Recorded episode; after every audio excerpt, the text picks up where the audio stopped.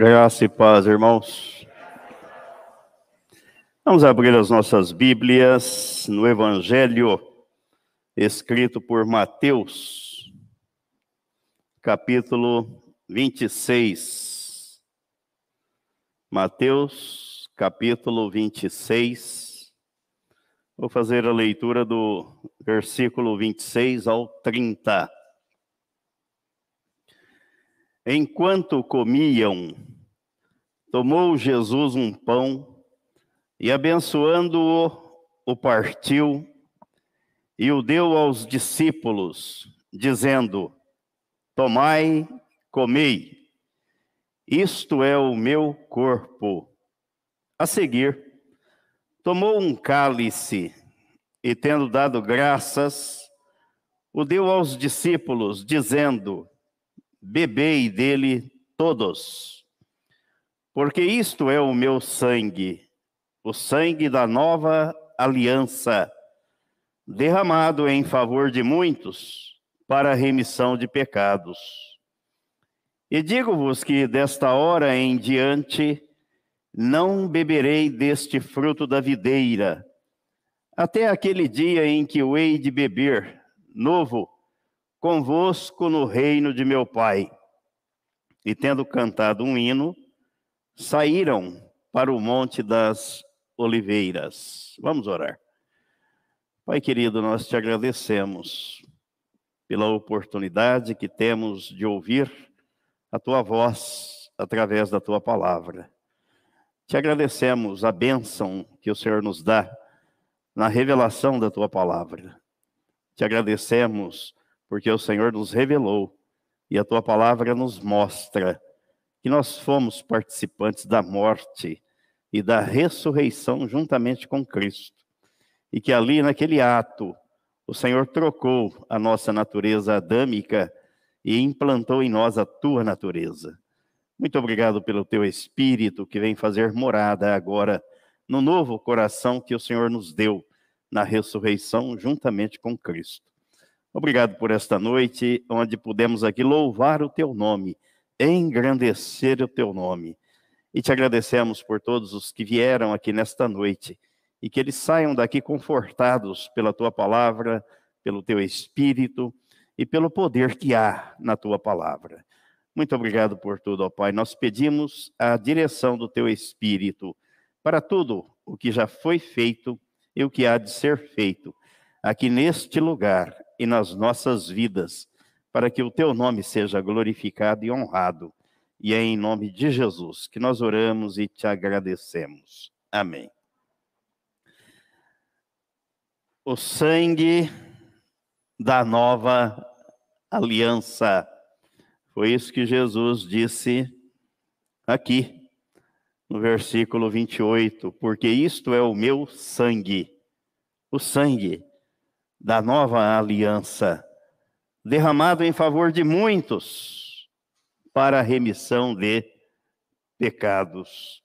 Aí o autor da carta aos Hebreus, tá traçando um paralelo, um resumo entre o que ocorrera na antiga e na nova aliança, apontando para aquilo que Jesus fizera no capítulo 9 da carta aos Hebreus a partir do versículo 11, ele diz assim: Quando, porém, veio Cristo como sumo sacerdote dos bens já realizados, mediante o maior e mais perfeito tabernáculo, não feito por mãos, quer dizer, não desta criação, não por meio de sangue de bodes e de bezerros, mas pelo seu próprio sangue entrou no Santo dos Santos uma vez por todas, tendo obtido eterna redenção. Portanto, se o sangue de bodes e de touros e a cinza de uma novilha aspergida sobre os contaminados os santificam, quanto à purificação da carne, muito mais o sangue de Cristo, que pelo Espírito eterno a si mesmo se ofereceu, sem mácula, a Deus, purificará a nossa consciência de obras mortas, para servirmos ao Deus vivo. Então a realidade espiritual agora não é em cima de obras mortas, mas de pessoas regeneradas com a vida de Cristo, para servir ao Deus vivo, porque Jesus disse que Deus não é um Deus de mortos, mas de vivos. E ele diz no versículo 15: Por isso mesmo ele é o mediador da nova aliança, a fim de que, intervindo a morte para a remissão das transgressões que havia sob a primeira aliança, recebam a promessa da eterna herança aqueles que têm sido chamados. Porque onde há testamento, é necessário que intervenha a morte do testador. Agora ele passa a dar aqui, aqui uma aula, uma lição em termos jurídicos, falando a respeito dos efeitos da morte de Jesus Cristo e do Novo Testamento, a nova aliança. Então ele diz: pois um testamento só é confirmado no caso de mortos, visto que de maneira nenhuma tem força de lei enquanto vive o testador. Não há herança de pessoa viva. É só depois da morte que se transmite a herança e que se abre o testamento para ver qual era a vontade, a disposição de última vontade do testador.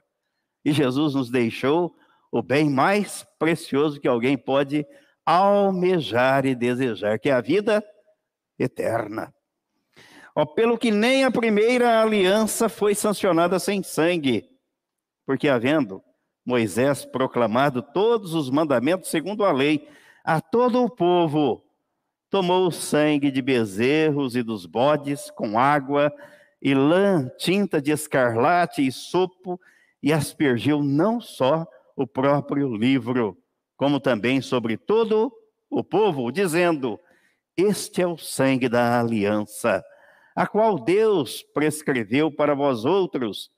Igualmente, também aspergiu com sangue o tabernáculo e todos os utensílios do serviço sagrado.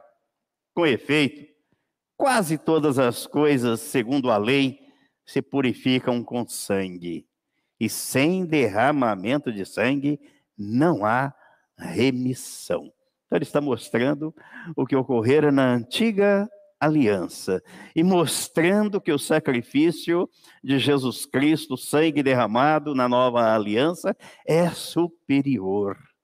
É uma herança transmitida para a eternidade, para sempre. Não de bens que se acabam, que ficam por aqui, mas daquele que Jesus disse que a traça não consome, a ferrugem não corrói e os ladrões não roubam. Ele diz: era necessário, portanto, que as figuras das coisas que se acham nos céus se purificassem com tais sacrifícios, mas as próprias coisas celestiais com sacrifícios a eles superiores. Porque Cristo não entrou em santuário feito por mãos. Ele está se referindo ao tabernáculo que Moisés construíra, que o próprio Deus mandara construir, dos sacrifícios que o próprio Deus determinara que fossem oferecidos mas está dizendo que o sacrifício de Jesus e esse tabernáculo são bem diferentes daqueles. Aqueles eram sombras e apontavam para este. Porque Cristo não entrou em santuário feito por mãos, figura do verdadeiro, porém no mesmo céu, para comparecer agora por nós diante de Deus. E nem ainda para se oferecer a si mesmo muitas vezes, como o sumo sacerdote cada ano entra no Santo dos Santos com sangue alheio. Ora, neste caso, seria necessário que ele tivesse sofrido muitas vezes desde a fundação do mundo. Agora, porém, ao se cumprirem os tempos, se manifestou uma vez por todas para aniquilar pelo sacrifício de si mesmo o pecado. E assim, como aos homens está ordenado morrer em uma só vez, vindo depois disto o juízo, assim também Cristo, tendo se oferecido uma vez para sempre para tirar os pecados de muitos, aparecerá segunda vez, sem pecado, aos que o aguardam para a salvação. Eu estou aqui dentro, me encaixo aqui e espero que você também, porque ele não veio para fazer algo e nos deixar na mesma condição que nos encontrávamos. Por isso que Pedro diz que ele carregou os nossos pecados, o seu corpo, na cruz, no madeiro, para que agora nós, mortos para os pecados, possamos viver para Deus. O pecador não vive para Deus, vive para si. Jesus deixou três testemunhas de sua pessoa e de sua obra aqui na terra. O Espírito Santo, que veio no Pentecostes para fazer habitação no coração regenerado. O Espírito Santo não habita na velha criatura. Para ficar conosco até a volta dele, deixou a água que simboliza a palavra, ou o Verbo divino e eterno, e deixou sangue como testemunha como prova indubitável e eficaz de que a natureza adâmica fora crucificada e morta. Primeira carta escrita por João no capítulo 5. Primeira carta escrita por João, capítulo 5. Os versículos 6 a 8. Ele diz assim: este é aquele que veio por meio de água e sangue, Jesus Cristo. Não somente com água, mas também com água e com o sangue. E o Espírito é o que dá testemunho, porque o Espírito é a verdade. Pois há três que dão testemunho: no céu, o Pai, a Palavra e o Espírito Santo. E estes três são um. E três são os que testificam na terra: o Espírito, a água e o sangue. E os três são unânimes num só propósito. Então ele deixou as três testemunhas.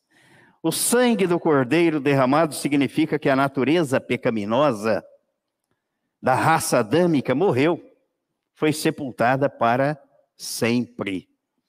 No sangue de Cristo não continha o gene do pecado, não havia. Porque o gene do pecado foi transmitido a Adão no jardim do Éden e contaminou de uma só vez toda a humanidade. Vês que a vida eterna trazida por Jesus derivou de uma geração proveniente da mulher, sem a participação do homem. Então Jesus não tinha o gene da natureza adâmica. Ele foi resultado da ação do Espírito Santo. A Bíblia registra que por um só homem o pecado entrou no mundo e pelo pecado a morte. E a Bíblia diz que todos pecaram. A raça humana é pecadora por ser descendente de Adão. Mas a mesma Bíblia diz que por um só homem o pecado sai do mundo através de Jesus. Vamos conferir aqui Romanos capítulo 5. Romanos capítulo 5, no versículo 12. Versículo 12. Portanto, assim como por um só homem entrou o pecado no mundo e pelo pecado a morte, assim também a morte passou a todos os homens, porque todos pecaram. Aí na primeira carta aos Coríntios, no capítulo 15, no capítulo 15, no versículo 22, o apóstolo Paulo vai dizer o seguinte: Porque assim como em Adão todos morrem, assim também todos serão vivificados em Cristo. A morte entrou por um homem, mas a morte sai por intermédio de um homem, e por intermédio de Jesus vem a vida eterna. Jesus não descendeu de Adão, ele foi gerado no ventre de Maria pelo Espírito Santo, portanto, ele não foi concebido em pecado. Ele não foi contaminado pelo pecado, ele não era alguém governado pelo poder da morte, por isso ele venceu a morte.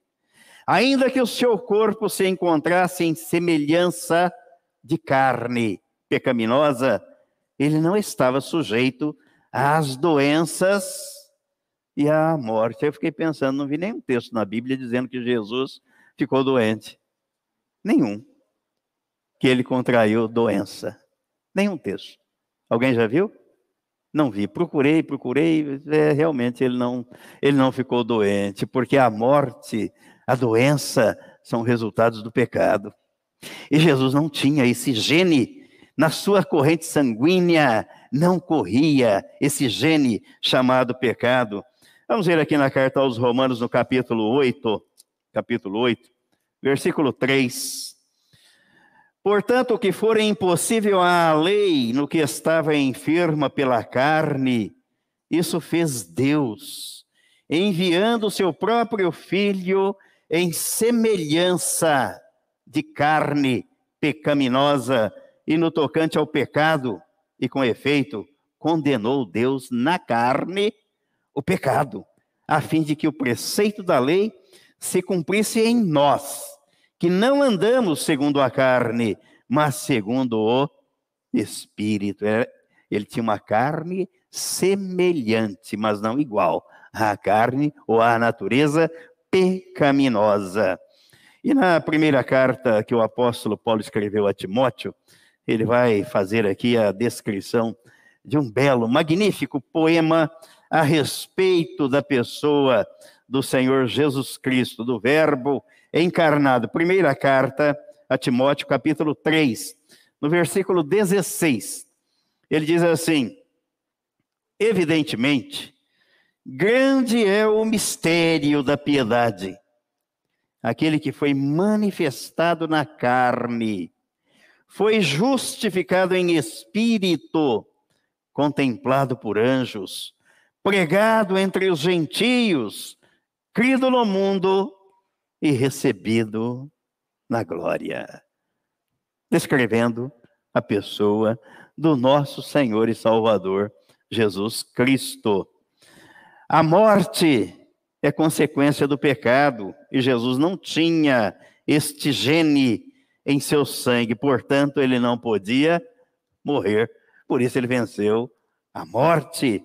Ele morreu porque carregou sobre si os nossos pecados ele não podia ficar na tumba, na sepultura. Primeira carta escrita por Pedro, capítulo 2, capítulo 2, versículo 24. Primeira carta de Pedro, capítulo 2, versículo 24. Carregando ele mesmo em seu corpo sobre o madeiro os nossos pecados, para que nós, mortos para os pecados, vivamos para, para a justiça, por suas chagas, fomos sarados.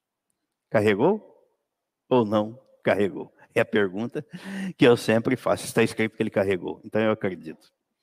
Eu acredito que ele carregou. Somente os nossos pecados poderiam acarretar a morte de Jesus. E este fato já havia sido previsto por Deus 740 anos antes de Jesus nascer. Isaías capítulo 53. O profeta messiânico descreve a obra do Calvário no passado, quando ela ainda iria se materializar. Isaías capítulo 53. No versículo 10, ele diz: Todavia ao Senhor agradou moê-lo, fazendo-o enfermar, quando der ele a sua alma como oferta pelo pecado. Verá a sua posteridade e prolongará os seus dias, e a vontade do Senhor prosperará nas suas mãos. Esta foi a oferta que Deus aceitou. A obra foi consumada na cruz. Quem não acredita continua a pedir perdão a Deus pelos seus pecados, mas Deus não tem mais o que perdoar, porque Jesus, Jesus já carregou sobre si na cruz os nossos pecados. É uma questão de fé. Está escrito e Deus não vai mudar o que ele fez, ele não vai sacrificar Jesus novamente. Se a oferta do corpo do filho dele não teve valor, não foi suficiente, nada mais resta ser feito. É o que diz o autor da carta aos Hebreus no capítulo 10. No capítulo 10. Ele vai dizer exatamente isso. No versículo no versículo 18. Hebreus capítulo 10, versículo 18. Ele diz: Ora, Onde há remissão destes, já não há oferta pelo pecado, acabou. A remissão é quitação, pagamento. Ele pagou a conta. A raça humana é tão ingrata que depois de tudo que Jesus fez, pagou a conta, eles vão com o chapéu na mão. Senhor, perdoa os meus pecados. Ainda está colocando em xeque, em dúvida, o que Jesus fez. E Deus está virando as costas. Você não acredita na minha palavra? Não posso fazer nada por você, a obra já foi feita. Jesus carregou a cruz para carregar os nossos pecados em seu corpo. Foram os meus, os seus e os nossos pecados que levaram Jesus à morte. Para que isto acontecesse, ele precisava derramar o seu sangue, o sangue imaculado, puro, inocente, sem mancha, sem contaminação. Este sangue ficou na terra. Ele caiu, foi vertido na cruz. Ficou como selo permanente de uma eterna redenção. Este sangue da nova aliança é o testemunho de nossa vitória em Cristo. Eu já falei aqui, mas faz tempo, vou falar novamente, é bom reavivar a memória, relembrar. Um médico chamado Robert Yatt, arqueólogo e pesquisador, encontrou a mancha marrom escorrida pelos sulcos da pedra do Gólgota. Tomou uma amostra e foi pesquisar em laboratório. E depois de vários procedimentos, chegou a alguns resultados surpreendentes, dos quais se ressaltam dois. O sangue estava vivo, não estava morto, e continha 24 cromossomos. Este fato tem fundamento bíblico no Salmo 16, versículo 10. Vejam o que diz o salmista aqui no Salmo 16, versículo 10, em relação a este fato. Falando a respeito de Jesus, do Santo de Deus, um salmo de Davi, ele diz: Pois não deixarás a minha alma na morte, nem permitirás que o teu santo veja corrupção. Salmista falando a respeito de Jesus e do sangue de Jesus que seria derramado, como da sua pessoa. Pedro usou esta passagem na pregação que fez no dia de Pentecostes para dizer que Jesus não experimentou a decomposição ou a corrupção do seu corpo na morte. Atos capítulo 2. Atos capítulo 2 na pregação em que Pedro fez. Versículo 27. Versículo 27.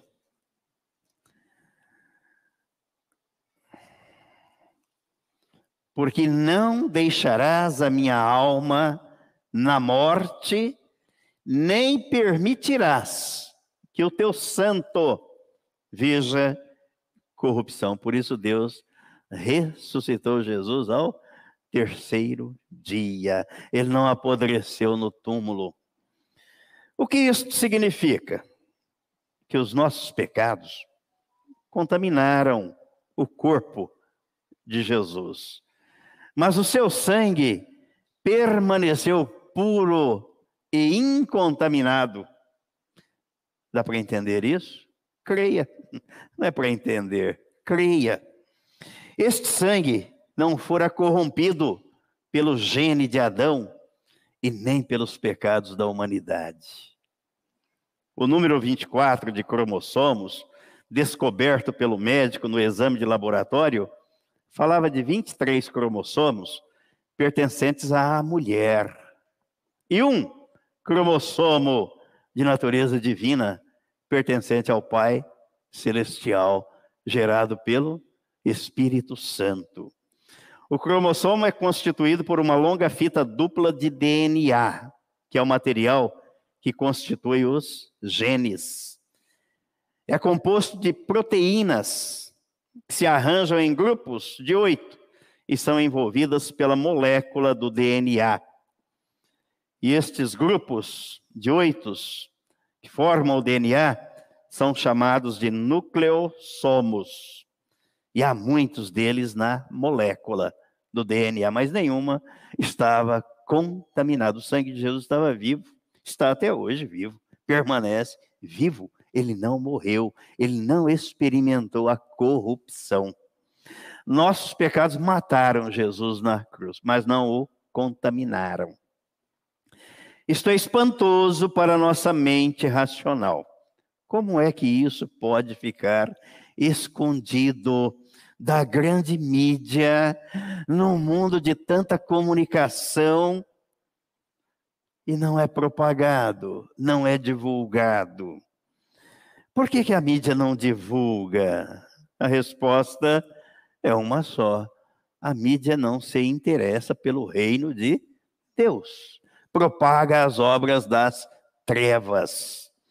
O mundo que jaz no maligno quer negar o fato de que o sangue de Jesus permanece intacto como selo da nossa vitória.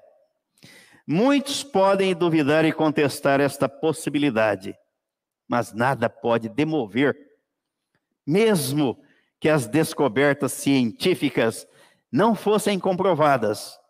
A palavra de Deus nos dá esse testemunho.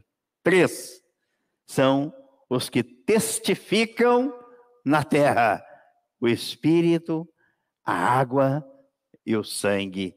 E os três são unânimes num só propósito. Não é a glória do homem, não é a glória de Deus.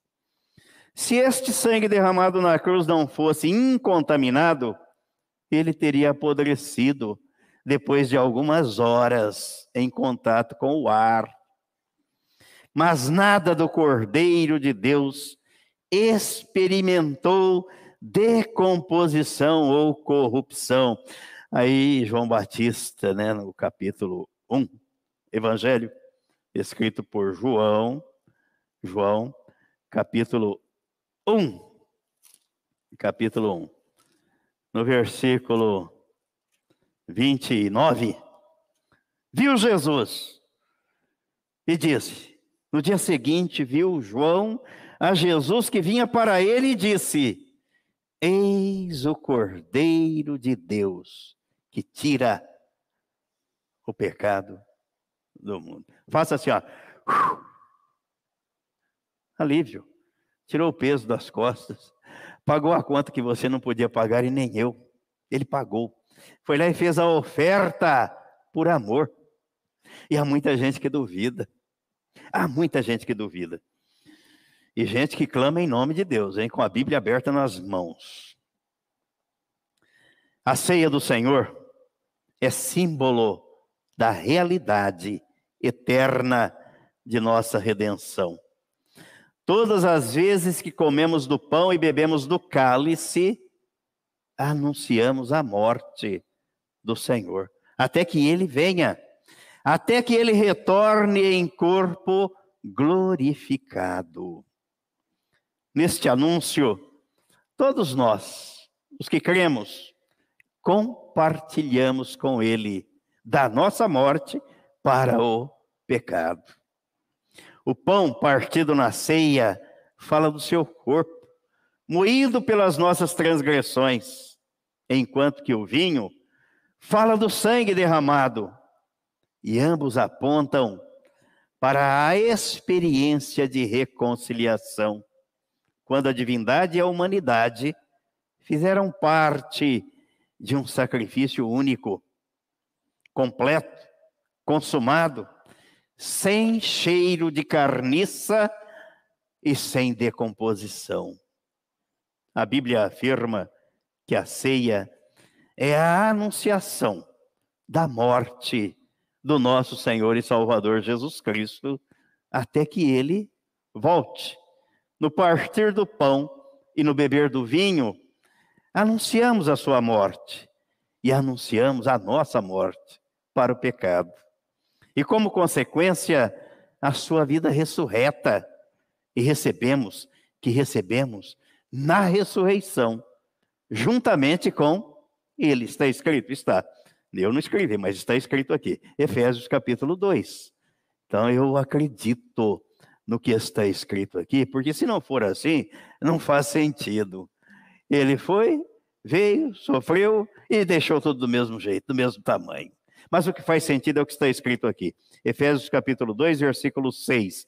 E juntamente com ele nos ressuscitou e nos fez assentar nos lugares celestiais em Cristo Jesus. E vimos pela manhã que é nas regiões celestiais que se travam as batalhas espirituais.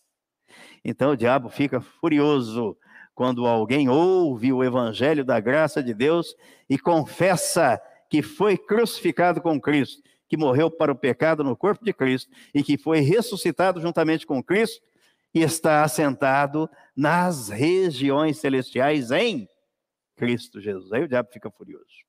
Se não for isso, não tem problema, ele não se incomoda. Mas sendo essa mensagem, ele fica inquieto. Mas nós vamos fazer isso porque Jesus mandou pregar isso. E esse é o poder de Deus para a salvação. Todos os que creem em Jesus Cristo, crucificado e ressuscitado. Lembra do apóstolo Paulo escrevendo a Timóteo, né?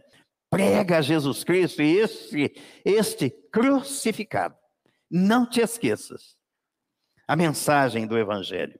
Todos precisam de uma experiência singular com esta verdade, esta realidade espiritual. Concluindo, fomos reconciliados com Deus pela morte de Cristo e criados de novo pela vida ressurreta de Jesus Cristo, que agora vive em nós pela fé na palavra de Deus.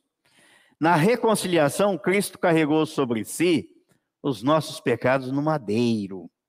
Seu sangue foi derramado para nos remir, do redimir do cativeiro e nos levou a morrer juntamente com ele naquele mesmo sacrifício assim como o pecado de Adão contaminou a humanidade de um modo natural, a morte de Jesus é compartilhada com todos os que creem na sua obra de modo sobrenatural. Novo nascimento é algo sobrenatural, por isso que é o maior milagre. Por isso que Jesus disse: não adianta a pessoa ganhar o mundo inteiro e perder a sua alma.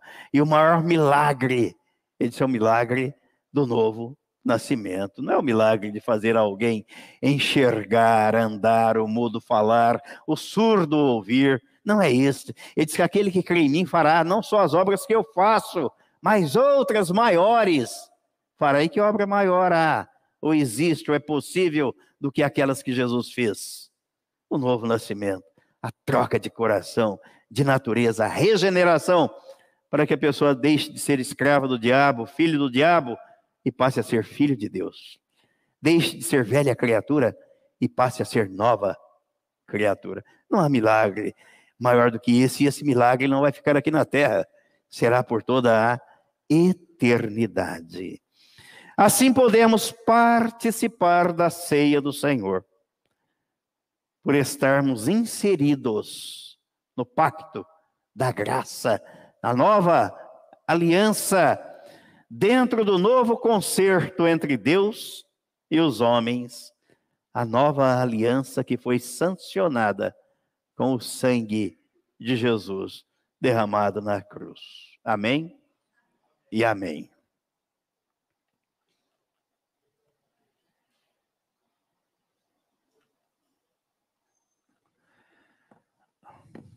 Cortaram aí? Ó.